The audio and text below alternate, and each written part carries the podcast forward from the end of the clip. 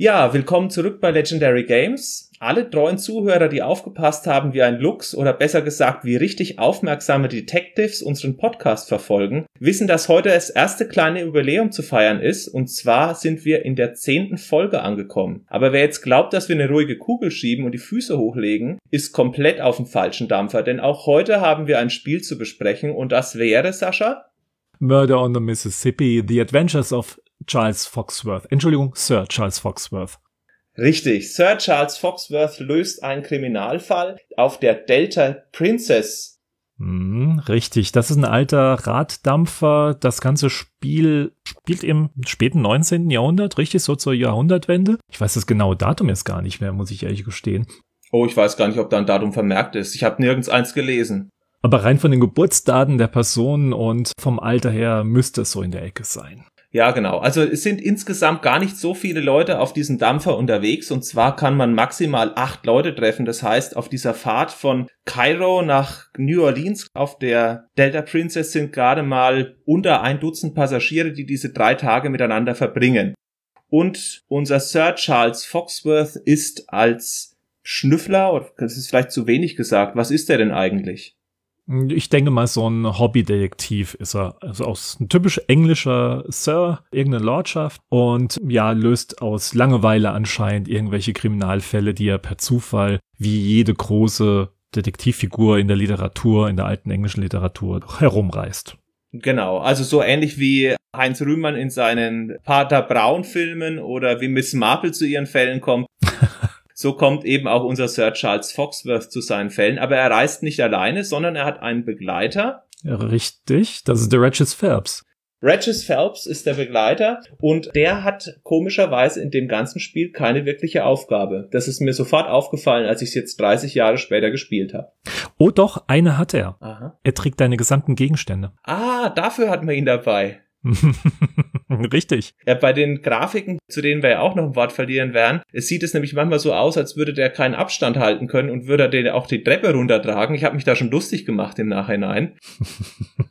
Aber ich finde, dass man da zwei Figuren nimmt, ist schon sehr interessant gewählt. Aber zunächst mal zurück zur Story. Also es sind zehn Leute an Bord, eigentlich sind es ja elf, aber namensgeben Murder on the Mississippi sind nur zehn am Leben, ne?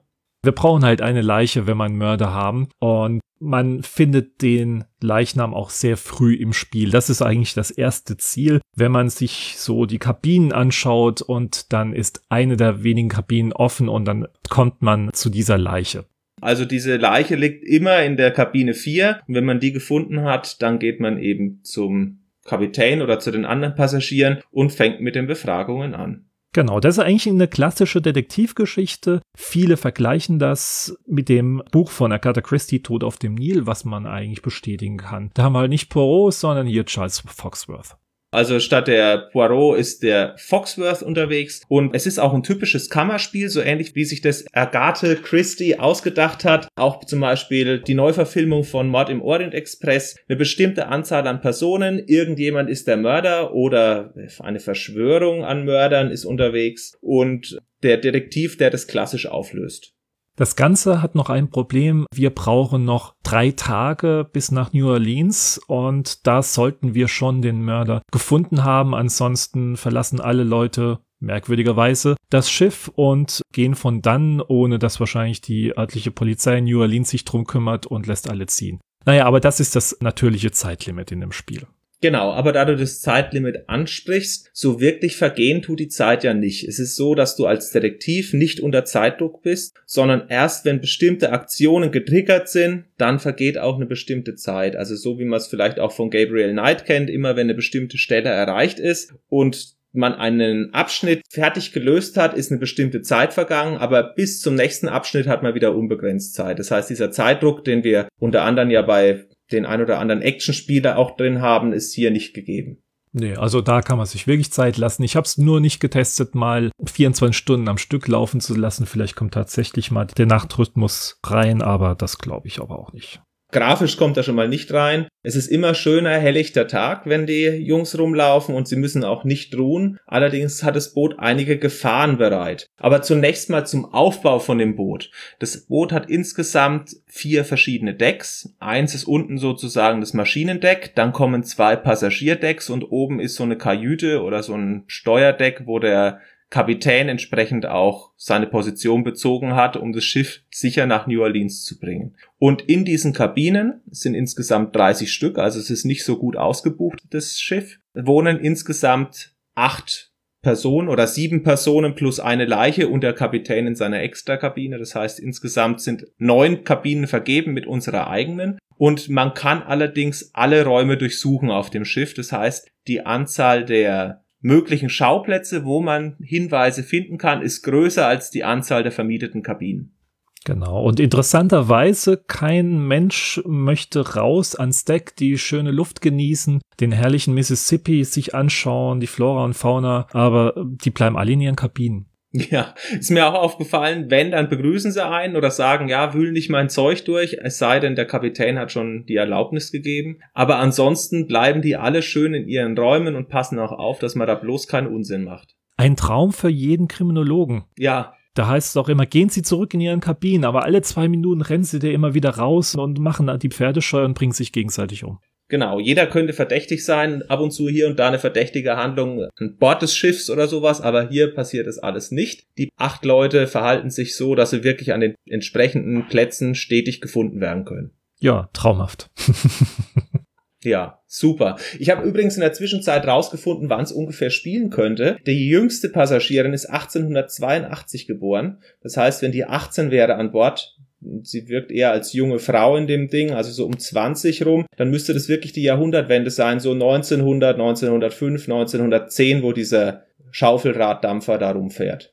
Maximal 1910, genau. Ich schätze auch 1905, das passt gut hier. Zum Spielablauf selber, also die bleiben alle schön am Ort, aber die Leute kennen sich komischerweise gegenseitig. Im Laufe der Ermittlungen stellt sich heraus, dass da einige Überschneidungen bei den Bekanntschaften sind und dass die auch unterschiedlich aufeinander zu sprechen sind. Also wenn eine Figur zum Beispiel sagt, der Reverend ist ein aufrichtiger Mann, da fährt so ein Priester mit, dann kann es sein, dass der nächste sagt genau und der übernächste sagt, also ihr könnt allen trauen, aber den Reverend bloß nicht, ja, das ist ein ganz komischer Typ, was der so macht an Bord, ich weiß nicht so genau, ob das überhaupt ein Priester ist. Und wenn man mit ihm spricht, zum Beispiel, kommen lauter Bibelzitate oder irgendwelche komischen Hinweise, die so sind wie äh, Gottes Wege sind unergründlich. Also so Sachen, mit denen man nicht wirklich was anfangen kann. Und andere Passagiere verhalten sich dann wieder so, dass sie andere Personen nicht leiden können. Und dadurch gibt es durchaus Beziehungen. Also diese zehn Leute, die da an Bord sind, kennen sich gegenseitig und einige kennen auch den Toten. Richtig. Das Ganze macht es auch sehr interessant und ich finde, da erkennt man auch die Stärke von einem Computerspiel von 1986, wie gut es geschrieben worden ist. Findest du? Ja, finde schon. Für ein Spiel in dieser Zeit definitiv, wenn es kein Text-Adventure ist. Hm.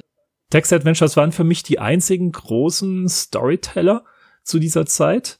Und da hat man das Ganze doch schon recht gut umgesetzt mit der Verbindung von einem grafischen Interface. Was die Technik angeht, gebe ich dir recht. Grafisches Interface für die damalige Zeit, wir sind ja noch vor Maniac Mansion, ist wirklich sehr gut und ist ein Fortschritt gegenüber dem Parser, ein Riesenfortschritt. Aber was die Story angeht, finde ich ehrlich gesagt, ist es ein bisschen seltsam, weil manchmal habe ich mich schon so gefühlt, wie als würde ich so eine Soap schauen und der hat was mit dem gehabt und der hat irgendeinen Deal mit der abgeschlossen und die sind schlecht aufeinander zu sprechen. Und was mich vor allem nicht zufriedengestellt hat oder was ich sehr unbefriedigend fand, war das Ende von dem Spiel. Also, wenn ich einen Kriminalfall aufbaue, dann kann ich es doch nicht so auflösen. Aber dazu sollte man vielleicht am Ende was sagen. Ja, am Ende, genau. Deswegen finde ich auch diese ganze Ermittlung, die man durchführt, da gebe ich dir recht, das ist gut geschrieben. Ich habe da durchaus Spaß gehabt, die Leute zu befragen und auch so ein bisschen mir zu überlegen, hm, wie könnten da die Verhältnisse zueinander sein. Und ich habe es erstmal ohne Komplettlösung gespielt und bin auch recht weit gekommen. Aber als das Spiel fertig war, habe ich mir gedacht, was für ein seltsames, unmotiviertes Finale das denn ist. Ich war einfach enttäuscht und bin nicht zufrieden mit dem Ende. Es hatte eigentlich im Grunde Ansätze von sehr gute Geschichte, scheitert allerdings, denke ich, an mehreren Punkten und es ist ja auch kein 500-Mann-Projekt und es waren ja nur vier Personen aktiv dran beteiligt. Dann ziehen wir mal die Grafikerin, den Komponisten schon mal ab, dann haben wir zwei Personen. Hm, also es war überschaubar, das stimmt, ja. Genau, also da finde ich schon, war das schon ein kleines Meisterwerk zu dieser Zeit. Man muss dazu sagen, dass die Spieleentwickler, der Adam Ballin war ja der Hauptentwickler, eigentlich danach keine wirklich bekannten Sachen mehr hauptverantwortlich gemacht haben, sondern noch Zuarbeiter waren zu anderen Projekten innerhalb ihrer Karriere. Sie sind zwar teilweise noch in der Gaming-Branche aktiv, mhm. aber dieses Murder on the Mississippi ist das einzige, wo sie wirklich in den Credits gleich auf Seite 1 groß erscheinen. Genau, der Adam Bellin war immer, wie du richtig gesagt hast, Zuarbeiter, mitgeholfen zu programmieren. Was hat er mal gemacht? Ich mach mal eine Liste hier. Ghostbusters, Little Computer People hat er auch damals mitgemacht, aber immer nur mitgemacht, nicht hauptsächlich dafür verantwortlich gewesen. Und auch bei den ganzen Golfspielen von EA, PGA Tour, Tiger Woods Golf, da hat er noch kräftig rumgerührt. Und was macht er jetzt, der Arme? Mobile Games. Irgend so Casino Games. naja, ich meine, wenn du mit Golf dann irgendwann durch bist, machst du halt Casino-Games danach. Wobei ich mir gut vorstellen kann, dass da wirklich Geld liegt, im Gegensatz vielleicht zu irgendwelchen Sachen wie jetzt Ghostbusters oder Little Computer People, weil die Marken sind ja doch durchaus 30 Jahre tot. Mhm. Längere Zeit auf alle Fälle. Ghostbusters kam mal ein neuerer Teil um 2008, 9 rum, aber ansonsten hat er Tiger Woods Golf gehört natürlich Electronic Arts die Serie, also er hat ja nichts irgendwie in der Hand, er musste sich ja irgendwas einfallen lassen. Na. Er wird auch inzwischen fortgeschrittenes Alter haben, weil das Spiel Murder on the Mississippi ist von 1986. Also wir reden über ein Spiel, das über 30 Jahre alt ist und ich finde, es hat sich zumindest was die Story angeht einigermaßen gut gehalten, da gebe ich dir recht. Minuspunkte eben für die Auflösung oder für den Verlauf. Wie gesagt, also jede Geschichte hat ihre Schwachpunkte und hier leider am Ende. Hm. Wer hat noch mitgearbeitet an dem Spiel? An der Grafik war es die Hilary Mills. Das ist eine, im Grunde eine klassische Künstlerin, Malerin heutzutage. Ich habe auf ihrer Internetseite gesehen, sie bietet nicht nur Workshops an, sondern macht auch Wandmalereien für Restaurants und Hotels, Banken und so weiter. Da hat sie was Schickes gemacht. Also sie ist komplett weg von der ganzen Computergeschichte. Mhm. Aber man muss dazu sagen, die Grafiken in Murder on the Mississippi werden ja zur damaligen Zeit sehr gelobt und sehen auch heute noch ordentlich aus. Vom spielbaren Trickfilm, der in den Testzeitschriften als Überschrift gewählt wird, finde ich, sind wir schon noch mal ein Stück weg. ja. Aber wir bewegen uns ja in der 8-Bit-Zeit und dafür sind sie eigentlich ordentlich gelungen. Ja, die Charaktere sind vor allem sehr schön gezeichnet. Dann gibt es so einen Charakterauswahl-Bildschirm, in dem man auswählen kann, wen man wo ausfragen möchte. Genau, richtig. Das sind die Profilbilder, ja. Und das ist auch schick gemacht. Die einzelnen Gegenstände in den Zimmern sind zwar sehr hübsch, aber der ganze Luxusliner ist doch sehr, sehr karg eingerichtet. Ja, und vor allem, er bietet ja einige Stolperfallen, aber da kommen wir wahrscheinlich beim Gameplay nochmal drauf. Es war neben der Hillary Mills ja noch jemand aktiv, und zwar der Rob Swigert. Der hat letztendlich diesen Handlungsbogen geschrieben, den wir jetzt schon mal so ein bisschen angerissen haben. Und er hat auch in der Nachfolgezeit eine Handvoll Spiele und interaktive Erlebnisse geschrieben. Also er ist ein klassischer Autor, der Zubringer ist in der Spieleindustrie. Aber alle drei genannten Namen stehen nicht in der ersten Reihe. Also das sind eigentlich Leute, die an einem Projekt irgendeine Teilaufgabe machen. Murder on the Mississippi hat sie aber in die erste Reihe zumindest einmal gebracht. So ist es. Dazu kommt noch der Edgar Noel Bogus, hier nur Ed Bogus genannt. Das ist der Komponist, der war für die Musik zuständig. Und das fand ich sehr interessant. Das ist auch ein klassischer Komponist. Das ist nicht wie ein Rob Hubbard oder Martin Galway, der in der Computerzeit groß geworden ist und ja auf 8-Bit-Computern Musik gemacht hat, sondern es ist ein klassischer Film- und TV-Serienkomponist und hat schon einiges Bekanntes gemacht, darunter auch die Peanuts-Filme und die Garfield-Serie. Es ist zwar jetzt nicht der große Bringer Musikstücke, die einem so extrem im Kopf bleiben, aber trotzdem, hallo, er hat die Peanuts gemacht. Ich weiß auch, dass er bei den Spielen durchaus was gemacht hat. Law of the West, ich weiß nicht, ob das Spiel ein Begriff ist. Ja, natürlich. Ja, großartiges Spiel, müssten wir eigentlich auch mal eine Folge zu machen. da ist es zum Beispiel auch so, dass er die entsprechenden Soundeffekte dazu gemacht hat. Ist zwar spartanisch, aber trotzdem ist von ihm. Also er hat immer wieder in dieser Spielebranche durchaus mit dazu beigetragen, dass man sich an ihn erinnert für bestimmte Soundeffekte.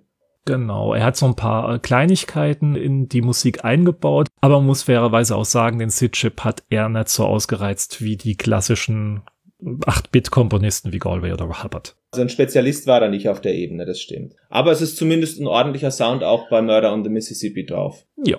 Was ich noch dazu sagen kann bei den Soundeffekten ist, dass sie, während man gespielt hat, geladen werden konnten. Also das war technisch damals so, dass es nicht irgendwie angehalten werden musste, das Spiel, so wie wir das bei Impossible Mission mit der Sprache hatten oder wie man es bei Pirates hat, dass erst ein Soundeffekt abgespielt wird und danach kann man auswählen, was man mit dem Schiff macht oder mit der Stadt, sondern die Soundeffekte wurden geladen, während man auf dem Deck rumläuft oder während man sich bewegt und es war damals zumindest mit weniger Wartezeit verbunden und wurde auch als Komfortfunktion gesehen oder als atmosphärisch. Mhm, es gab auch nur sehr wenige Spiele, die das gemacht haben. Was mir immer so durch den Kopf geht dabei, ist das wieder freigegebene, nicht mehr indizierte G.I. Joe. Es hatte auch sehr lange Ladescreens und währenddessen ist eine Animation abgelaufen, wenn auch sehr spartanisch und Musik ist gelaufen. Hm. Während er das Level geladen hat. Das hat einem doch so ein bisschen die Zeit versüßt. Bei den sehr langen Ladezeiten damals. Natürlich, man darf ja nicht vergessen, für so ein Spiel hat man eine Minute oder zwei Ladezeiten gehabt. Und da komme ich auch zu den Erinnerungen, die ich als Kind damit hatte. Ich habe Murder on the Mississippi nicht gehabt. Und auch mein Cousin, der ein C64 schon in den frühen 80ern hatte, dieses Spiel nicht. Aber Ende der 80er, Anfang der 90er habe ich bei einem Freund eine Diskettenbox in der Hand gehabt und habe einfach mal so geguckt, was der hat. 40, 50, 60, 70 Disketten, die auf umschlungenen Wegen zu ihm gekommen sind. und irgendwo stand Murder on the Mississippi drauf und ich wollte dieses Spiel unbedingt spielen, aber er hatte die englische Version Nummer eins und Nummer zwei ist wir haben es dann auch nie ausprobiert. Er hat gesagt, es ist ein doofes Spiel. Und ich habe mir damals gedacht, na, der Titel ist doch so sau cool, ich möchte das irgendwann spielen. Und deswegen war auch der Vorschlag von dir, dass wir Murder on the Mississippi machen, für mich sehr reizvoll, weil ich damit dieses Spiel nachholen konnte. Also ich habe es damals in der Zeit nicht gespielt, aber als neun- oder zehnjähriger habe ich eben die Diskette davon in der Hand gehabt und habe mir gedacht, cool, ein Spiel mit einem Mord auf dem Mississippi und so, das muss ja echt sehr gut sein. Und es war zumindest okay. Mhm. Und zur damaligen Zeit, 1986, glaube ich, war es auch ein Kracher, weil von diesen Adventures, die davor waren, mit der Texteingabe, ist es wirklich ein Meilenstein, beziehungsweise ein Schritt in die richtige Richtung, wie Adventures gespielt werden müssen oder wie auch Geschichten dann später in den 90ern erzählt werden. Ja, was gab's damals? Es waren erstmal die Text-Adventures, ganz bekannt die Infocom-Adventures wie Hitchhiker's Guide to the Galaxy oder Sorg. Da hat man wirklich alles eingegeben, Go North, Go West und so weiter und Pickup, Red Herring und solche Geschichten. Dann kam noch eine kleine Zwischenstufe, das ist die Wand von Rainbird, The Pawn und so weiter. Das sind so 30 Grafiken gemalt worden und je nach Station wurden diese Grafiken entsprechend dazugeladen. Da hatte man eine kleine Orientierung, musste allerdings alles wieder per Texteingabe lösen und auch viel, viel Text lesen. Und dann kamen solche Spiele wie Murder on the Mississippi und später Manic Mansion. Aber man darf nicht vergessen, es gab ja auch Sierra-Spiele zu der Zeit, die haben das auch noch anders gelöst. Also die ganzen King's Quest-Sachen und sowas sind ja auch aus dieser Zeit. Die vermeide ich in meiner Erinnerung, weil ich ständig gestorben bin. Ich habe sie nie wirklich gespielt. Ich weiß aber, dass sie durchaus auch kein Scum-Menü hatten, so wie später dann die Lucas Arts Spiele oder Lucas Film Games Spiele der 80er. Und die waren auch nicht wirklich komfortabel zu steuern. Also durch Videos kenne ich sie, aber aktiv gespielt habe ich sie nie. Trotzdem haben sie auch ihre Fans. Also sie waren gut verkaufte Spiele. Das war noch ein bisschen mehr Sarkasmus eben mit der Bemerkung, dass man ständig stirbt, weil das hatten sie sehr gut gemacht. Du hast zigtausende Tode gestorben in einem Spiel. Ist ganz schlimm.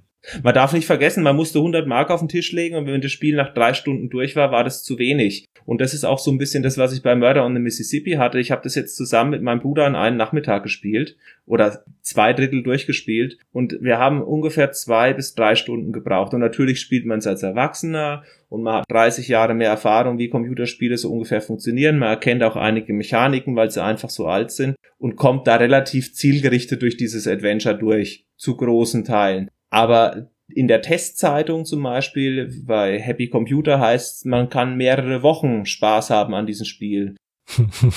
Das ist wirklich interessant, aber du sagst es genau richtig. Heutzutage hat man eine ganz andere Erfahrung, weiß, wie man die Spiele zu nehmen hat. Und ich hatte auch, auch zwei Stunden benötigt für das Spiel. Es war unglaublich einfach, abgesehen von diversen kleinen Sackgassen, wo man dann neu laden musste. Zu den Sackgassen und zu den Sachen, die vielleicht ein schnelles Ableben erwirken, können wir vielleicht auch jetzt direkt kommen, oder? Ja, bleiben wir beim Gameplay mal kurz. Mhm. Man steuert ja Foxworth direkt mit dem Joystick, rechts, links, hoch, runter. Hat auch ganz interessante Interface-Einstellungen. Wenn man an eine Treppe kommt, wird man von Ratchets gefragt, wollen wir wirklich die Treppe nehmen? Dann sagst du ja mit dem Feuerknopf oder nein, einfach wegbewegen. Er muss jedes Deck einzeln laden. Während dieser Zeit läuft man ganz gemütlich die Treppe runter. Das ist eine automatische Animation. Wenn man unten angelangt ist, dann ist auch dieses Folgedeck geladen und man kann sich da drauf bewegen und die einzelnen Kabinen besuchen. Jedes Deck hat übrigens nicht nur die Vorderseite, sondern es hat Vorder- und Rückseite. Das heißt, man hat auch hinten dran nochmal Kabinen auf jedem Deck. Also insgesamt befinden sich pro Deck, glaube ich, 10 Kabinen, oder? 15? Unten ist noch Kabine 27, 28, 29, 30. Also müssten 13 oder 14 Kabinen pro Deck sein. So in einem Dreh, richtig, ja. Ja. Ganz unten ist ja nur noch der Maschinenraum und vom Maschinisten die einzelne Kabine, die man von beiden Seiten betreten kann. Wo er sich nie aufhält. er arbeitet. Das ist ein wirklich loyaler, arbeitstüchtiger Mensch. Ja, er ist ein fleißiger Mann. 72 Stunden. Ist mir auch aufgefallen. Und was auch interessant ist, also man hat bei diesem Bildschirm, um, weil du das Gameplay ansprichst, hat man etwa ein Drittel verwendet dafür, die Grafik darzustellen. Also ein Bett, ein Spiegel, eine Vase, ein Tisch oder sonst irgendwas. Dann geht man hin mit den Männchen, also mit seinem Detektiv und kann mit Feuerknopf schauen, dass er dort auch entsprechend die Sachen durchsucht. Und dafür kann man im unteren Drittel Untersuchen auswählen. Und dann kann es durchaus sein, dass ein Gegenstand runterpurzelt und man kann den nehmen. Und als Interface hat man so eine, ja, man sieht dann auch den Gegenstand, der, ich wusste nicht, dass der Assistent den dann rumträgt, aber den sammelt man dann entsprechend ein. Und wenn man mit Leuten spricht, dann kommt im unteren Drittel auch der Text, was da gesprochen wird. Und zwar so eingefärbt, dass man weiß, was man selbst spricht und so was man sieht, was der andere gesprochen hat. Genau. Und man kann den Passagieren, also mit demjenigen, mit dem man gerade spricht, diese Gegenstände, die man gefunden hat, auch zeigen und dann entsprechend hoffen, dass man Hinweise von ihnen Person erhält die reagieren auf diese Gegenstände. Was es als Besonderheit gibt, man hat ja eine eigene Kabine und in dieser eigenen Kabine kann man an so ein Detektivkoffer entsprechende Gegenstände noch zusätzlich untersuchen oder auch miteinander kombinieren. Also es hat auch so eine ganz rudimentäre Mechanik, bei der man zum Beispiel die Waffe zusammensetzen kann oder gucken kann, ob die Patrone passt oder sowas. Das ist mit drin. Das kennt man später in den Point-and-Click-Adventures, was man direkt im Inventar macht. Gegenstände kombinieren oder genauer anschauen. Zum Beispiel einen Beutel öffnen. Hoppla, da ist ja ein Schlüssel. Das macht man alles in diesem Koffer praktisch ja, das System existiert, aber mit den späteren Adventures, die danach gekommen sind, hat es eigentlich wenig zu tun. Also es ist wirklich nur ein grundlegendes Basissystem, was da vorhanden ist in Murder on the Mississippi. Was mir aufgefallen ist, du sagst es ja mit der Steuerung, das haben sie echt intelligent gelöst beim Gameplay, aber man steuert klassischerweise natürlich alles mit einem Knopf. Womit ich Probleme habe, ist die Gegenstände exakt zu finden oder diese Sachen abzulaufen, weil man weiß nie so genau, wenn ich den Knopf drücke und sage damit praktisch untersuche Gegenstand, ob man wirklich den Gegenstand untersucht oder ob man nur davor steht und er schaut halt einen Millimeter nebendran und sagt, da ist nichts, tut mir leid. Und das ist sehr nervig. Mhm. Dazu kommt auch noch die sehr, sehr ungenaue Kollisionsabfrage. Ich weiß nicht, wie oft ich an diese, Entschuldigung, gottverdammte Leiche getreten bin und ich dauernd ermahnt wurde, bitte passen Sie doch auf mit der Leiche, seien Sie doch nicht so pietätlos. Meine Güte, ich bin fünf Meter außen rumgelaufen und trotzdem motzt er. Und dann bleibt immer das Spiel stehen, der Text wird eingeblendet, schön natürlich Buchstabe für Buchstabe aufgebaut. Und ich so, ja, natürlich, zack und häng wieder und häng wieder und häng wieder. Manchmal hat es mich schon zu Weißglut gebracht. Nicht nur heute, sondern auch schon damals. also ich habe nur die 2017er Erfahrung, aber das ist wirklich von der Kollisionsabfrage für damals schon schlecht. Oder sag mal ausbaufähig, mittelmäßig für damals. Und noch eine Frage. Was für eine Bewegung macht Foxworth, wenn man auf Untersuchung klickt? Da habe ich nie drauf geachtet, ehrlich. Das weiß ich nicht. Das müsste ich mir jetzt ansehen. Dann zappelt er doch irgendwie komisch mit den Beinen. An alle Hörer, die sich das mal anschauen, also ich bin offen für sämtliche Vorschläge, aber das ist eine unnatürliche Bewegung, wenn ich etwas untersuche, wenn ich eine Schublade öffne oder ähnliches, dann wackel ich nicht mit dem Bein. aber das ist interessant, dass er das macht, weil insgesamt kann man gar nicht so viele Gegenstände finden. Man kann den Handgriff von der Waffe finden, man kann den Revolver finden und die Patrone, man kann so einen Rosenholzkasten finden, da ist dieser Schlüsseldings drin und Lappen voller Öl und so, ob die Waffe geölt wurde, weil einer behauptet es von diesen Passagieren. Insgesamt kann man nämlich gar nicht so viel Gegenstände finden. Also das Männchen zappelt wahrscheinlich sehr oft, ohne was zu finden bei dir, oder? Oh ja, erstens mal das und zweitens muss man auch sagen, dass das Ganze ist ja auch der Länge des Spiels geschuldet. Das ganze Spiel, wie gesagt, dauert maximal zwei Stunden und da kann man keine Gegenstände Flut erwarten. Es basiert auch mehr auf dem Dialogsystem. Also zumindest mal scheint es den Fokus darauf zu richten, aber auch hier ruckzuck sind zwei Stunden eben um.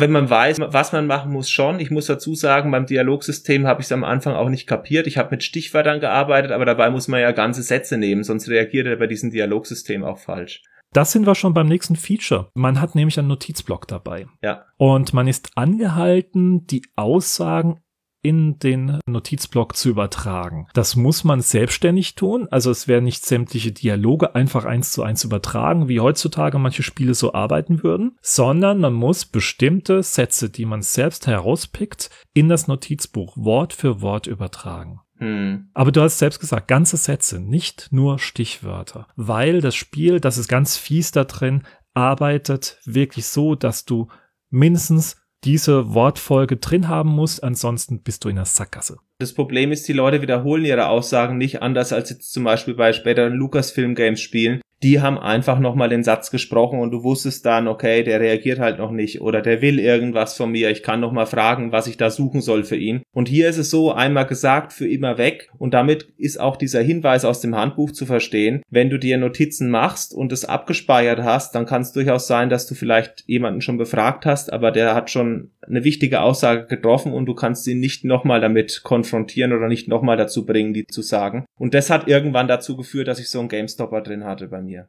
Also ich auch. Ich hatte sogar noch ein größeres Problem. Ich hatte einen äh, Gegenstand, auf dem ich gestoßen bin durch die Hinweise der Person, gefunden in einer Schublade bei einer Passagierin. Den wollte ich aufnehmen und dann sagt mein kleiner Ratchis, nee, tut mir leid, ich kann nicht mehr Gegenstände aufnehmen. Meine Taschen sind voll. Da ich ja anscheinend keine Hosentasche hatte oder keine Arme, in denen ich diesen kleinen Gegenstand aufnehmen kann, bin ich nochmal zurück in meine Kabine zum Detektivkoffer, habe im Detektivkoffer einige Gegenstände zurückgelassen, bin wieder zurückgelaufen, gehe wieder zurück in die Kabine und schaue nach, nee, dieser Gegenstand ist nicht da. Der ist einfach weg. Ja, sehr verdächtig. Sehr verdächtig. So, gehe wieder zu der Person und wollte sie nochmal befragen, wollte sie auf diesen Gegenstand drauf ansprechen ja, Sie haben mich schon deswegen schon mal befragt und war zickig, sie gibt mir keine Antwort mehr, na toll. Ja, der Gegenstand war weg, ich war in der Sackgasse. Wunderbar, sowas liebe ich.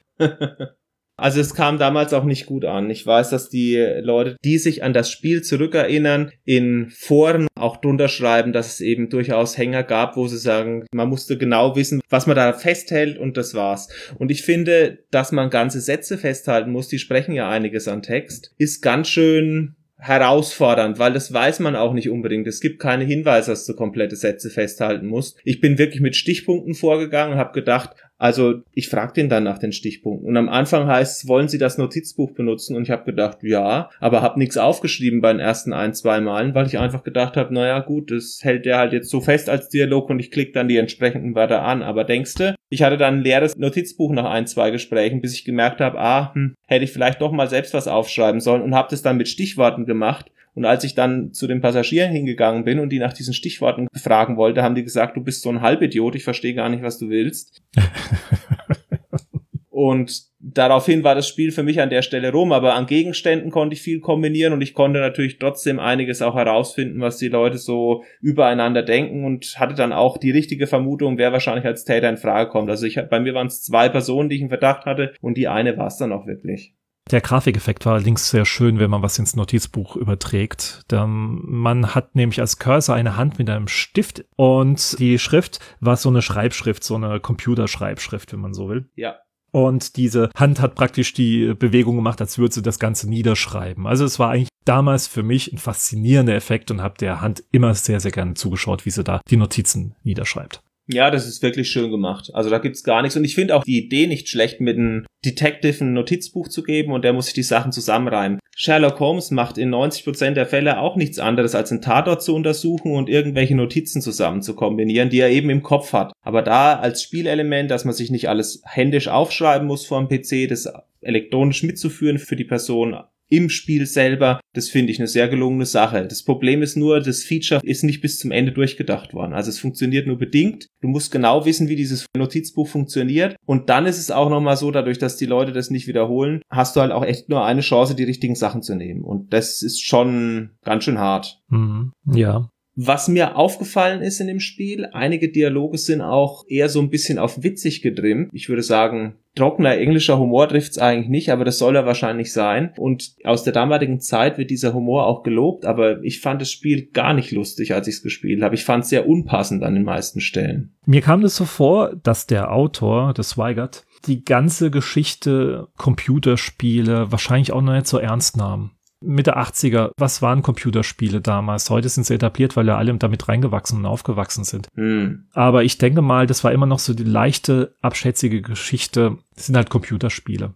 Die Zielgruppe ist wahrscheinlich auch was anderes. Wenn man sich überlegt, wer soll die Spiele kaufen, dann kauft es halt kein 27-Jähriger normalerweise, sondern es kaufen sich halt Jugendliche oder Kinder und deswegen ist es vielleicht auch kindgerecht aufbereitet. 1986. Mhm, ja. Kann gut sein. Aber ich fand es wirklich unpassend und was ich interessant finde in den Tests heißt die Übersetzung zu der wir auch noch ein Wort verlieren müssen. Die Übersetzung auf Deutsch ist gut gelungen und der Humor ist toll. Also den Humor finde ich gar nicht toll. Das ist aber wirklich rückblickend auch. Ich finde auch einige Sachen von LucasArts von den späteren Spielen zwar noch immer amüsant, aber ich weiß, als Jugendlicher haben mir die Sachen sehr gut gefallen und heute sage ich halt, ah, schöne Erinnerungen damals, aber wirklich lustig finde ich viele Sachen nicht mehr. Wenn da der dreiköpfige Affe kommt oder sowas, habe ich das als Kind super gefunden und der Gag ist halt nach ein oder zweimal dann doch durch und man weiß ihn noch. Vielleicht liegt es auch da dran. Mhm. Zwei Punkte. Einmal der eigene Humor ändert sich mit den Jahren und auch der Humor selbst hat sich auch in den letzten Jahren sehr stark verändert. Ja, es gibt ja auch Filme aus den 80ern, die haben einfach die Halbwertszeit überschritten. Das ist ganz normal. Ja. Zum Gameplay müssen wir auch noch was Wichtiges erzählen. Man läuft ja von Kabine zu Kabine. Wenn man die Leiche gefunden hat, geht man erst zum Kapitän. Der Kapitän verweist dann an Henry, den Maschinisten, weil der hat den Generalschlüssel. Möchte man in eine Kabine, die verschlossen ist, muss man als erst zu Henry, der sehr, sehr loyal im Maschinenraum sich befindet, dem bittet man ihm zu folgen, geht hoch zur Kabine, lässt sich aufschließen und dann verschwindet Henry erstmal. Will man das mit einer anderen Kabine machen, muss man erst wieder runter zu Henry, ihn abholen, zu der Kabine laufen, ihn bitten aufzuschließen, macht er auch und dann verschwindet er wieder. Also wenn man das mit vier Kabinen macht, da vergeht schon einiges an Spielzeit, aufgrund der Ladezeit. Das ist mir auch negativ aufgefallen. Die Wegzeiten, die man im Spiel hat und Laufzeiten sind auch für damals nicht zeitgemäß streckendes Spiel. Und das Problem ist, es muss ja jedes Deck neu geladen werden. Das heißt, wenn du mit dem nur drei Stockwerke hochgehst, ist wieder mit Ladezeit verbunden. Und heutzutage mit 100% Geschwindigkeitssteigerung in Emulatoren ist es kein so großes Problem. Aber damals stelle ich mir das fürchterlich vor, wenn man den oben die Kabinen aufschließen lässt. Ja, ja, das war war wirklich ätzend. Aber wenn man dann in einer Kabine ist oder vor einer Kabine steht, die nun aufgeschlossen ist, kann einem natürlich was ganz Fieses passieren. Und zwar die Tür geht auf und eine Latte fällt runter. Dieser Luxusleine hatte auch schon bessere Tage erlebt anscheinend. Ja, so wirklich mit Luxus hat es nichts zu tun.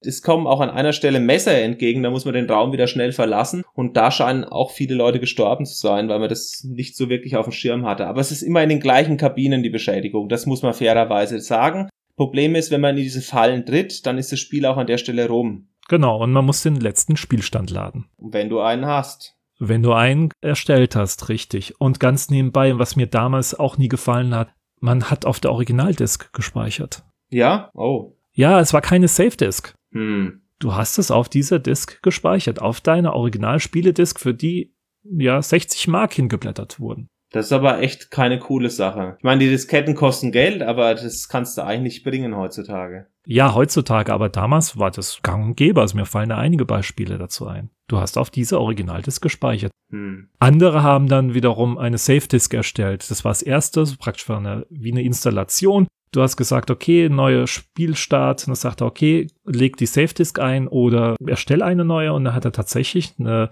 leere Diskette komplett mit dem Spiel formatiert und eine Spieldisk erstellt. Man hat praktisch dann das Original erst eingelegt zum Starten und dann hat man diese erstellte Spieldiskette eingelegt. Das fand ich eigentlich eine tolle Lösung. So kenne ich das eigentlich auch. Also ich wusste nicht, dass es bei dem Spiel so ist, aber klar, logisch, Speicherplatz war teuer und Speicherplatz war eben nicht möglich auf Festplatte, sondern man musste irgendein Diskettenmedium haben oder ein Kassettenmedium haben. Und da hat sich natürlich auch angeboten, die eigene zu nehmen, wenn man nicht extra was beilegen wollte für Kunden oder gesagt hat, man hat irgendeine Komfortfunktion, die eine entsprechende Disk dafür präpariert. Es hat auch mich damals zumindest mal dran gehindert, regelmäßig zu speichern, geschweige denn der Dauer des Speicherns. Es war kein Quicksave wie heutzutage oder Autosave, sondern man musste erst ins Hauptmenü, das hat auch erstmal zwei Minuten gedauert, dann gespeichert, ja, das Speichern hat auch nochmal ein, zwei Minuten gedauert und dann musst du wieder zurück zum Spiel, was dann auch wieder geladen worden ist. Also Holla die Waldfee, wir leben in schönen Zeiten. Was die Komfortfunktionen angeht, auch zum Beispiel mit Cloud-Speichern und sowas, ist heutzutage natürlich traumhaft. Daran konnte man damals überhaupt nicht denken. Was es bei diesen Fallen noch gibt, also man stirbt selber, aber ich habe, wie gesagt, ich habe mir auch mal ein bisschen eingelesen bei Leuten, die das Spiel früher gespielt haben und die schreiben, dass diese Fallen ja nie erklärt werden. Die hat ja nicht der Mörder gelegt oder die hat ja keiner irgendwie extra installiert, sondern die sind entweder aufgrund von Baufälligkeit da, ja, wie die Latten, oder die Messer, die von irgendwoher geflogen kommen, für die gibt's keine Erklärung. Und die Fans haben sich das so zusammengereimt. Das waren drei, vier Kommentare, die ich entsprechend gefunden habe. Und es gibt auch einen Eintrag in der C64-Wiki, dass dieser Regis, mit dem man zusammenarbeitet, die Nummer eins werden will im Detektivgeschäft, weil er fällt in diese Fallen nicht rein. Also er kann zum Beispiel auf diesen Latten stehen, durch die man als Detektiv durchfällt. Und dieser kleine grüne Fettsack dürfte eigentlich diese Latten nicht tragen. Und daraufhin haben die Fans eben gesagt, das ist praktisch ein Komplott, was dieser Regis geschmiedet hat. Was ich sehr amüsant finde, so wie du gerade eben auch. Und natürlich kompletter Nonsens ist, aber das ist so eine kleine Fanfiction, die da noch mit dranhängt an diesen Fallen. Fanfiction maximal. Aua, das tut richtig weh. ja. Na gut, lassen wir das mal so stehen. RTL-explosiv ist es. Ja. Also man kann diesen Fallen übrigens auch immer ausweichen, wenn man weiß, wo die sind. Wenn man den Raum betritt und die Latte fällt herunter, kann man noch so schnell reagieren und den Joystick nach hinten ziehen, damit er sofort wieder aus dem Raum raustritt. Und wenn man das weiß, betritt man grundsätzlich so jede neue Kabine. Weil wenn die Latte runtergefallen ist, dann kommt sie auch nie wieder, dann bleibt sie auf dem Boden. Oder verschwindet zumindest mal gleich. Die Falle auch, wenn man weiß, wo die Falle ist, diese Bodenplatte oder dieser brüchige Boden, dann läuft man einfach außen rum und mit dem Messer ist genauso entweder gleich raus aus der Kabine oder schnell nach unten oder oben ausweichen. Richtig. Bei den gefährlichen Latten einfach rein und raus. Und bei der Bodenfalle ist eben entsprechend so, ist auch hinten im Raum, wenn ihr die Raumnummern wisst, dann wisst ihr spätestens beim zweiten Mal, wo ihr nicht mehr hinlaufen dürft. Mhm. Was kann man denn vielleicht noch über die Leute in den Kabinen sagen? Also ich habe den Reverend schon angesprochen, es fährt noch ein Richter mit. Es ist dieser Bootsmart und der Kapitän, also dieser Maschinentyp. Und da sind unter anderem so ein paar Verbandelungen geschäftlicher, aber auch privater Seite miteinander verbunden. Mhm. Und zwar stellt sich nach relativ kurzer Zeit heraus, dass der Kerl, der einen immer die Zimmer aufschließt, der Sohn von dem Ermordeten ist. Oh ja, genau. Das sind solche Kleinigkeiten oder sie steht auf den, der ist mit ihr verbandelt und, und, und. Also da ist alles möglich dabei. Sämtliche Klischees werden eigentlich auch bedient. Wie gesagt, der Referent, die alte Lady. Der Geschäftsmann. Der Geschäftsmann, genau, der etwas ängstliche Typ, der Kapitän, sehr standhaft und der typische Seemann. Ach, da ist alles Mögliche dabei. Und auch die typische junge Frau, die sich an reichen Leute irgendwie ranschmeißen möchte, augenscheinlich und solche Geschichten. Genau, auf die eine ältere, reiche, wohlhabende Frau nicht gut zu sprechen ist. Die Namen möchte ich kurz mal vorlesen, weil die sehr schön sind. Also da haben wir das Opfer Raleigh Poindexter Cartwright, der dritte geboren in Raleigh, North Carolina. Dann haben wir Daisy Dupree aus Biloxi, Mississippi. Kreisrichter Broderick Ishmael Carter aus Duluth, Minnesota. Reverend Aloysius McMurdy Godwin von der ersten Kirche von St. Argyle of the Willows aus Cairo, Illinois. Geboren in Schottland, in Perth. Tolle Kombination. Lionel Humphreys aus Cincinnati. Trillia Smallworth aus Carson City. Gladys Thrillington The Plains aus Boston. Dann haben wir ganz einfach Henry Stocker, das ist der Maschinist aus Cincinnati. Und der Kapitän Williard Overbright aus Wombat, Mississippi. Herrlich, die ganzen Namen, auch die Ortschaften, die kleinsten Käfer auch ausgesucht. Super. Wir haben alle zusammen und wie gesagt, eine ganz wilde Mischung, die da fährt, aber irgendwie kennen sie sich doch gegenseitig alle. Es gibt bei diesen ganzen Rätsel paar Sachen, die dazu führen können, dass das Spiel vorzeitig vorbei ist. Also es gibt die Fallen, es gibt unter anderem die Messer, Dachlatte, die einen auf den Kopf fällt, dieses Loch im Boden und die Dachlatte. Und es gibt noch die Möglichkeit, dass ich sage, ich beschuldige eine Person und habe die Beweise noch nicht zusammen. Und dann schaltet sich auf einmal der Richter an und sagt, also mein Gott, was willst du denn dem beschuldigen? Das geht mal überhaupt nicht, äh, Fall zu Ende. Wir gehen alle vom Bord, hier gibt es zwar eine Leiche, aber es juckt keinen. Das finde ich ist ehrlich gesagt auch ein seltsames Ende, weil du hast schon richtig angesprochen, normalerweise müsste man die Polizei danach einschalten. Also mich hat es ein bisschen gewundert, weil ich, als ich dann diesen Plotstopper hatte, einfach halt jemanden beschuldigt habe und dann war das Spiel auch seltsam aufgelöst. Naja, ich meine, guck dir heutige politische Lage in den USA an. Fake News sind schlimmer als Mord.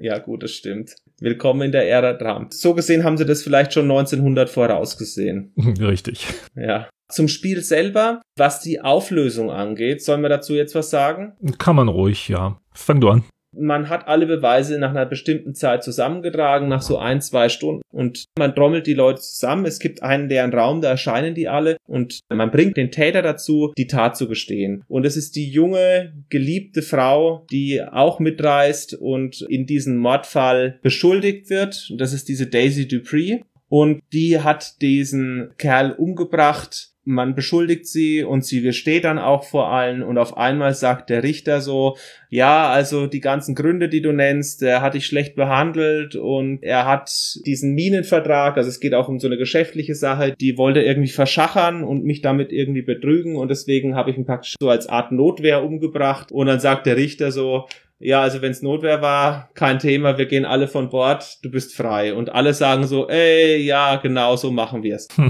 und da habe ich mir gedacht, was ist denn jetzt los? Ihr versucht eine ernsthafte Geschichte zu erzählen und löst es so schlecht auf am Ende. Und da muss ich sagen, an der Stelle hat das Spiel nochmal massiv verloren bei mir. Ich habe es bis dahin eigentlich so gehabt, dass ich sage, ja, ganz nett, hm, ist bisschen alt, aber passt alles. Aber die Auflösung war aus meiner Sicht eine Frechheit. Also auch schon damals. Ja, also heutzutage gebe ich ja vollkommen recht. Das ist wirklich eine Frechheit. Aber aus Sicht eines Elfjährigen damals, nö, hätte es mich auch gefreut. Echt? Ach, ich war froh gewesen, wenn ich das Spiel durchgespielt hätte damals, muss ich gestehen. Ah, okay. Also was ich ein bisschen schade finde, und das ist auch das, was ja damals kritisiert wird, hast du es einmal durch, hast du es praktisch immer durch, weil es sich immer gleich spielt. Man hätte ja den Mörder variieren können, man hätte ein paar verschiedene Hintergrundgeschichten haben können, was natürlich zu mehr Speicherplatz und mehr Text führt, und es hat damals viel Text gehabt. Oh ja. Mhm. Ja, also es ist ein textlastiges Spiel und hat auch richtig viele Dialoge drin aber dass die Leute immer in der gleichen Kabine wohnen, dass die Fallen immer gleich sind, sage ich nicht mal was, weil das würde einen total fertig machen, wenn die immer zufällig wären. Aber insgesamt finde ich, ist der Wiederspielwert für ein Spiel von damals echt gering. Ja, praktisch so ein Cluedo-System äh, einzubauen wäre nicht schlecht gewesen, aber ich sage auch hier nochmal, das war eine One-Man-Show, rein programmtechnisch, plus Autor und so weiter. Hm. Ich habe ein bisschen Verständnis dafür und nochmal, es war 1986, da verzeih ich viel. Hm, also in der Rückschau kann man schon gnädig sein. Ich werfe das dem Spiel auch nicht vor. Für die damalige Zeit ist es wirklich auch ein großer Sprung von diesen Parser-Geschichten, die wir ja vorher angesprochen haben. Aber ich finde, ein paar Varianten wären auch damals vielleicht möglich gewesen, weil es gab ja durchaus auch Möglichkeiten, Gegenstände zum Beispiel zufällig zu verteilen. Ist da nicht der Fall. Mhm. Ich denke mal, wäre ein Nachfolger gekommen, wäre sowas gebastelt worden. Bin ich mir ziemlich sicher. Activision war ja auch damals keine kleine Klitsche. Im Gegenteil. Ich weiß nicht, woran es lag. Ich kann ehrlich gesagt nichts dazu sagen, wie erfolgreich das Spiel war. Vielleicht lag es auch daran, weiterzuarbeiten. Keine Ahnung.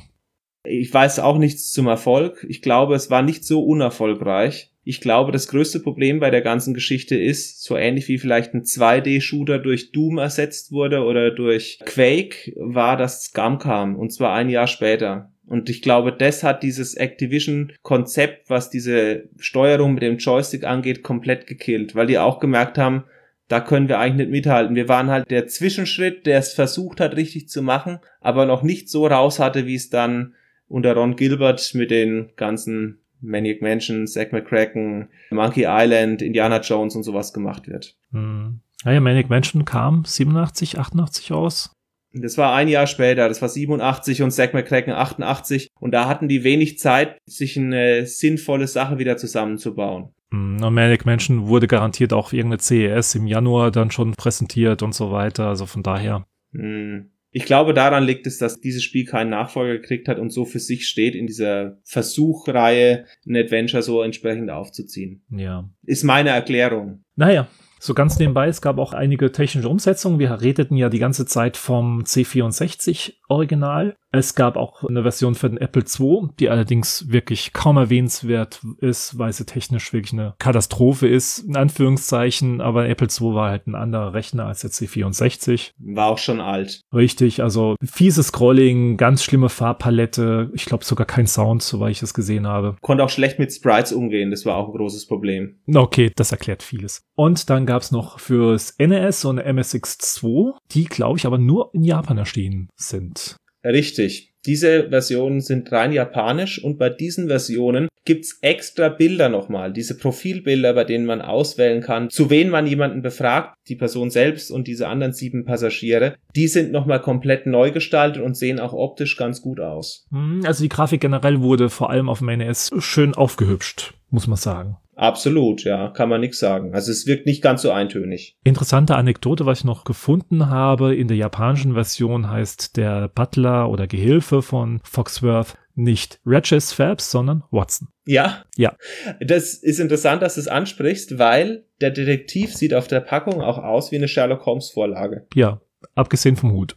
Genau, der Hut nicht, aber ansonsten könnte man ihn auch für Sherlock Holmes halten, wenn kein Name Sir Charles Foxworth drüber stehen würde. Und ich finde auch interessant, dass der Name Sir Charles Foxworth es in den Titel geschafft hat. Für mich hat das Ding immer Murder on the Mississippi geheißen, aber es heißt eigentlich The Adventures of Charles Foxworth als Untertitel. Mhm. Also fand ich ganz nett, dass die diesen Namen verwendet haben, weil er ist nicht total schlecht, aber es ist ja keine klassische Figur, ja. Die hätten damit ja eine Figur kreieren müssen und dafür bleibt der Charakter doch ein bisschen blass und austauschbar, auch damals schon. Ja, leider. Ein bisschen Hintergrundgeschichte von ihm wäre vielleicht schicker gewesen, wenn auch es nur in der Anleitung gewesen wäre. Aber da gibt's gar nichts zu. Hm, leider nicht. Was noch interessant ist, du hast einen Werbespot gefunden, ne? Ja, richtig. Ganz interessant. Man versteht natürlich nichts, wenn man kein Japanisch kann. Das war generell eine Werbung für die japanische Version. Ich denke mal fürs NES, glaube ich, für Murder on the Mississippi. Aber frag mich bitte nicht, wie es genau ausgesprochen wurde auf Japanisch. Hi. Mississippi, das habe ich noch verstanden, aber der Rest nicht mehr. Ganz komisch auf alle Fälle, ja.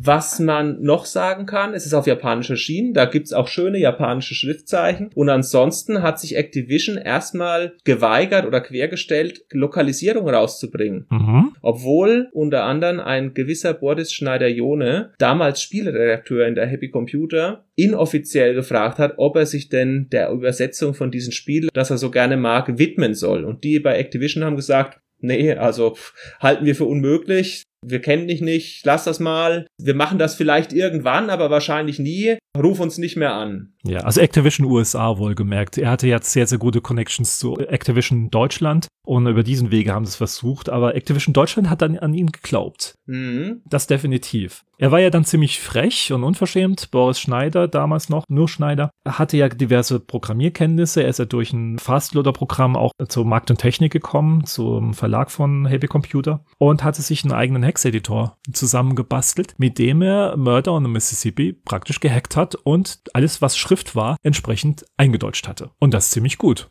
Ich habe mal einen Podcast mit ihm gehört, wo er zusammen mit Ron Gilbert das Timbleweed Park vorstellt. Und da geht's eben auch in den ersten drei, vier Minuten darum, wie sich die beiden kennengelernt haben und ob er sich noch erinnert, der Ron Gilbert. Und er hatte nur noch so eine leise Erinnerung, dass er in den 80er Jahren mit Manic Mansion zu tun hatte. Und da erzählt Boris Schneider-Jone eben unter anderem auch, dass er den Kopierschutz ausgehebelt hat, inoffiziell, diese Texte alle übersetzt reingepackt hat und danach den Kopierschutz wieder drauf gemacht hat und die Sache ungefragt zu Activision geschickt hat. und die dann erstmal verdutzt waren aufgrund ihrer Aussage, dass das ja unmöglich ist zu lokalisieren, eine lokalisierte Version von ihm haben. Und daraufhin ist auch sein Kontakt entstanden in diese Spieleindustrie der 80er Jahre, wo dann Lokalisierungen von diesen berühmten Adventures wie zum Beispiel Zack McCracken oder Manic Mansion oder auch später Monkey Island und Indiana Jones zustande gekommen sind. Die LucasArts-Spiele wurden damals von Activision auch gepublished. Und durch diese Geschichte hat man auch LucasArts ein bisschen angeschubst und gesagt, hört mal zu, guckt mal, da haben wir einen engagierten Typ, der bestimmt daran interessiert ist, das Spiel auch für den deutschsprachigen Markt zu übersetzen. Und dann hat er diesen Auftrag nach Bitten und Flehen auch bekommen. Und der Rest ist Geschichte. Richtig. Und man muss dazu sagen, Boris Schneider sagt auch in den 80er Jahren, das habe ich auch mal gelesen in einem Interview mit ihm, war die Zusammenarbeit so eng, dass er auch die Alphas und Betas geschickt bekommen hat von diesen Spielen, wo sie noch gar nicht draußen waren, damit er sich ans Übersetzen machen konnte. Er hatte so eine Art Changelog, wo er auch mit den Entwicklern entsprechend im Austausch war was sich vielleicht nochmal geändert hat und welche Gegenstände woanders liegen oder was für Hinweise sich jetzt nochmal geändert haben im Dialog und konnte damit auch mit sehr frühen Versionen innerhalb der Entwicklung hantieren. Und die Sache wurde erst in den frühen 90ern anders, weil da eben auch die Spielestudios sich für die Lokalisierung nicht mehr exklusiv an ihn wenden musste und man so ein bisschen die Banden gelockert hat. Und daraufhin müsste auch The Dick das letzte Spiel gewesen sein, was er übersetzt hat. Also das habe ich mal gelesen, in den 80er Jahren muss die Zusammenarbeit sehr, sehr eng gewesen sein und der hat damit eben diese Eintrittskarte sich ungefragt verschafft. Ja, hat auch eine schöne Karriere hinter sich finde ich. Ja, Microsoft und sowas kann sich schon sehen lassen. Ja, ja, absolut. Eine Frage an dich, deine Einschätzung. Ich habe auch eine Meinung drüber. Meinst du, ohne Schneider-Jone gäbe es heute Lokalisierung? Also ich glaube, die Lokalisierungen heutzutage auf alle Fälle, weil Blockbuster-Programme einfach lokalisiert werden. Es wird ja auch auf Französisch, auf Russisch, auf Japanisch rausgebracht. Aber ich glaube, in den 80er Jahren wären diese Scum Adventures nicht auf Deutsch erschienen. Das glaube ich schon. Das ist auch meine Meinung. Also zu der Zeit, er hat es ein bisschen früher reingebaut in dem Sinne in die Industrie. Und vor allem, ich denke mal nicht, dass die Adventures, die ja verschrien sind als nur in Deutschland erfolgreiches Genre, in Deutschland so erfolgreich geworden wären. Das glaube ich nicht. Also, das ist wirklich ein Verdienst von Boris Schneider-Jone. Ohne ihn hätte es das Adventure-Genre in Deutschland nicht so leicht gehabt. Das glaube ich auch. Ich glaube auch, diese Blüte, die die Adventures Ende der 80er bis Mitte der 90er hatten, auch was die Verkaufszahlen und die Gesprächsthemen anging über Computerspiele bei den Nerds, die wären nicht erreicht worden ohne Lokalisierung. Und ich muss auch dazu sagen, wenn ich als Kind ein Spiel auf Englisch hatte, war das eine Motivationshürde, da tiefer einzusteigen, wenn da sehr viel Text war. Richtig, ja. Das war einfach als 8, 9, 10-Jähriger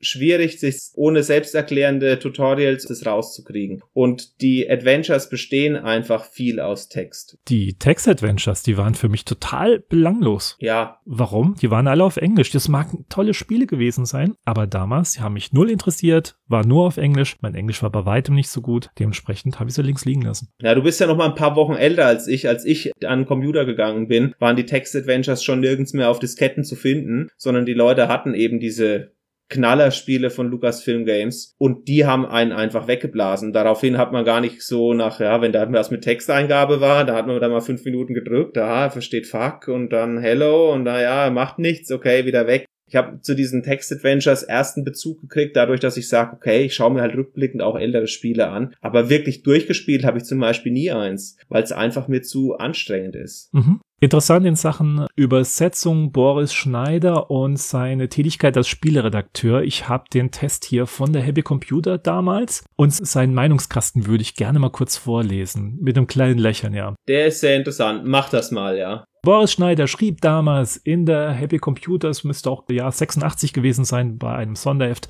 also, beim Stichwort deutsches Adventure gehe ich immer sofort in Abwehrhaltung, denn bis heute konnte mich kein deutsches Parser-System überzeugen und von Spielen der englischsprachigen Programme abbringen. Activision hat sich jedoch glänzend aus der Affäre gezogen. Murder on the Mississippi hat gar keinen Parser, sondern wird über ein sehr intelligentes Menüsystem gesteuert. So kommt man mit einem Joystick zum Adventure-Genuss. Die Grafik von Murder on the Mississippi ist ebenfalls sehr gut. Animation der Sprites und Scrolling sind für ein Adventure einmalig. Besonders beeindruckend ist aber bei der C64-Version, dass während des Scrollens von Diskette nachgeladen wird, Multitasking mit 8-Bit nicht schlecht dass sich Activision entschlossen hat, dieses Adventure ins Deutsche zu übersetzen, schlägt äußerst positiv zu Buche. Die Übersetzung ist, bis auf einige kleine Rechtschreibfehler, recht gut gelungen. Schade, dass Murder on the Mississippi nicht zu den komplexeren Adventures gehört, hat man erst einmal die Beweise und die richtigen Aussagen gefunden, ist das Zusammensetzen des Mordpuzzles recht einfach. Trotzdem kann man einige Wochen beschäftigt sein, bis der Täter entlarvt ist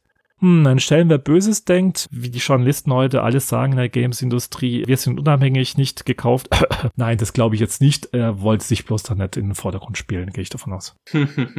das glaube ich auch. Er hat es ja auch ungefragt gemacht. Es war jetzt keine Auftragsarbeit, sondern er hat es als Fan eigentlich gemacht. So sehe ich das auch rückblickend. Er war da sowas wie ein Modder heutzutage tätig. Mehr hat er nicht gemacht. Man muss wirklich grinsen, wenn man das so liest und die Geschichte kennt. Aber nun gut, ja. Was ich interessant finde, ist, ich habe die Sache auch gelesen und jetzt klingt so ein bisschen, weil wir über einige Sachen gesprochen haben im Nachhinein, ja, wir haben mal den Meinungskasten wiedergegeben von Boris Schneider. Nein, der hat es eigentlich ganz gut treffend beschrieben, wie dieses Spiel damals war und natürlich merkt man ihm in gewisser Weise an, dass er da schon mit Herzblut drinsteckt, äußerst positiv von Activision. Tolles Spiel und so. Sieht man heutzutage mit Abstand vielleicht, wie wir beide ein bisschen nüchterner nach 30 Jahren. Das würde er genauso sehen. Er sieht es ja auch als kleines Spiel an. Aber diese Punkte, die er anspricht, dass man halt nach einmal durch ist und sowas, das ist auch wirklich das, was ich an dem Spiel kritisiere. Also man hätte damals wirklich was sich einfallen lassen müssen. Aber nun gut, das ganze Thema ist durch in der Richtung. Ja, natürlich. Was es noch zu diesen Murder on the Mississippi gibt, es gab nie einen Nachfolger, aber es gibt so eine Art Crossover-Mix und zwar von Fans da habe ich was gefunden und zwar heißt es Maniac on the Mississippi. Und da habe ich sogar reingespielt. Hast du das auch dir angeguckt? Oh ja. du hast das auch angeschaut, ja? Ich habe nur ein Let's Play geschaut, so die erste halbe Stunde und äußerst interessant, ja. Wenn es irgendjemand mal googeln sollte, stößt ihr auf ein Fanprojekt. Die haben diese Scum-Engine und du kannst diese Scum-Figuren auf Stand der frühen 90er nachbauen. Ganz ordentliche Auflösung. Dann läuft es in so einer Box als selbstständige Echse und da erzählen einfach Fans mit selbstgebauten Figuren Geschichten aus dem Universum von Manic Mansion. Und irgendjemand hat sich an Murder on the Mississippi erinnert und hat dieses Spiel oder hat dieses Adventure eben da spielen lassen. Da gibt's aber, da das Episode 95 ist, noch 94 andere Fanprojekte, alle mit ganz unterschiedlichen Szenarien, Schwerpunkten und auch Qualität, die auch in diesen Selbstbaukasten gemacht wurden. Und ich finde top, dass das auf jeden Fall jemand so kombiniert. Und nach 30 Sekunden, nachdem es losgeht, dieser Dr. Fred wird gefragt von so einer Blondine, die die Mörderin darstellt bei Murder on the Mississippi, ob er was für sie suchen kann. Und verschwindet die und dann fängt man an, dieses Adventure zu spielen. Und nach 30 Sekunden begegnet man doch tatsächlich den Foxworth und den Regis Phelps. Und das finde ich einfach super, ja. Also wenn du das Originalspiel kennst, dann ist der Dampfer da, sind die Personen da und du kannst entsprechend denen interagieren in einer ganz eigenen Geschichte. Fand ich sehr lustig. Ah ja, sehr, sehr, sehr schön. Wie gesagt, dieses Crossover zwischen Manic Mansion und Murder on the Mississippi ist da recht gut gelungen für so eine Gleichheit, ja. Definitiv. Du musst ja überlegen, das waren Fans, die das gebaut haben, ja. Also dafür ist es wirklich ein schönes Teil. Ich sag mal so, wer auf diese Adventures steht, ich fand es jetzt vom Anspruch her nicht so schlecht. Also ich fand es auch ganz gelungen geschrieben von demjenigen. Das, was ich gesehen habe, ja. So weit, so gut. Ich weiß nicht genau, haben wir irgendeinen Punkt ausgelassen oder vergessen, über den wir noch sprechen müssten? Ich bin gerade am Überlegen, nachschauen und und und, aber ich glaube, wir haben es wirklich sehr erschöpfend abgeschlossen, das Thema. Wie gesagt, ein Spiel, was uns am Herzen gelegen hat, dir damals aus den 80ern kommend, noch als direkter Spieler und ich in der Rückschau zumindest so, dass ich sage, ja, es ist ein Blick wert für Nostalgiker. Auf jeden Fall anschauen, sich die Bedienung antun und zu sehen, wie der Zwischenschritt ein Jahr von Manic Mansion war. Und das ist schon ein kleines Aha-Erlebnis. Wenn ihr Archäologe seid der Computerspielwelt, schaut es euch an. Und wenn ihr Fans unseres Podcasts seid, vergesst nicht Kommentare zu schreiben, uns zu liken, uns den YouTube-Channel zu abonnieren, uns auf Twitter zu folgen und natürlich regelmäßig in den Twitch-Kanal reinzuschauen. Da hast du ja schon einige Let's Plays hinterlegt und die ganz interessant sind. Kann ich empfehlen. ja, vielen Dank. Ich bin mal gespannt, wann von dir eins dazukommt. Ach je, ich und Videos. Ja, ich werde demnächst in Anführungszeichen mein Glück versuchen. Versprochen. Eine Ankündigung kann ich noch machen. Der Sascha hat sich die Zeit genommen und hat einen Trailer zusammengebaut fürs Intro und er ist gerade dabei, den Outro-Trailer auch noch zu machen oder ein kleines Outro-Video. Und der ist großartig gelungen. Wir freuen uns natürlich auch über Kommentare, hoffentlich positive Kommentare. die uns in dieser Ansicht bestätigen. Falls es Kritik oder Anregungen gibt, sind wir natürlich dafür auch offen, aber wir freuen uns auch wieder bei iTunes und Co. über fünf Sterne und bei unseren Videos natürlich darüber, dass ihr auch die Sache liken werdet. Mhm. Ja, Sascha, wir schauen mal, was wir uns als nächstes raussuchen und dann sage ich einfach schon mal bis zum nächsten Mal. Bis dann, tschüss. Tschüss.